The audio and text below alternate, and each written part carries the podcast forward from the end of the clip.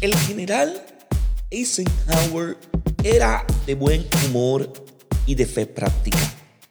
Cuando era presidente de los Estados Unidos dijo, yo siempre hago oración y Dios escucha mis plegarias y me auxilia. No podría vivir en este cargo si Él no me ayudara. Cuando me voy a la cama, le doy gracias a Dios por haberme amparado durante el día. Le pido perdón por mis pecados. Después le digo, Señor, voy a acostarme. Cuida el país durante la noche. Luego, sabiendo que cualquier cosa está mejor en sus manos que en las mías, me quedo tranquilamente dormido.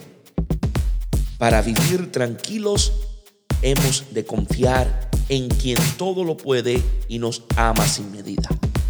Dios os bendiga en sabiduría y en santidad.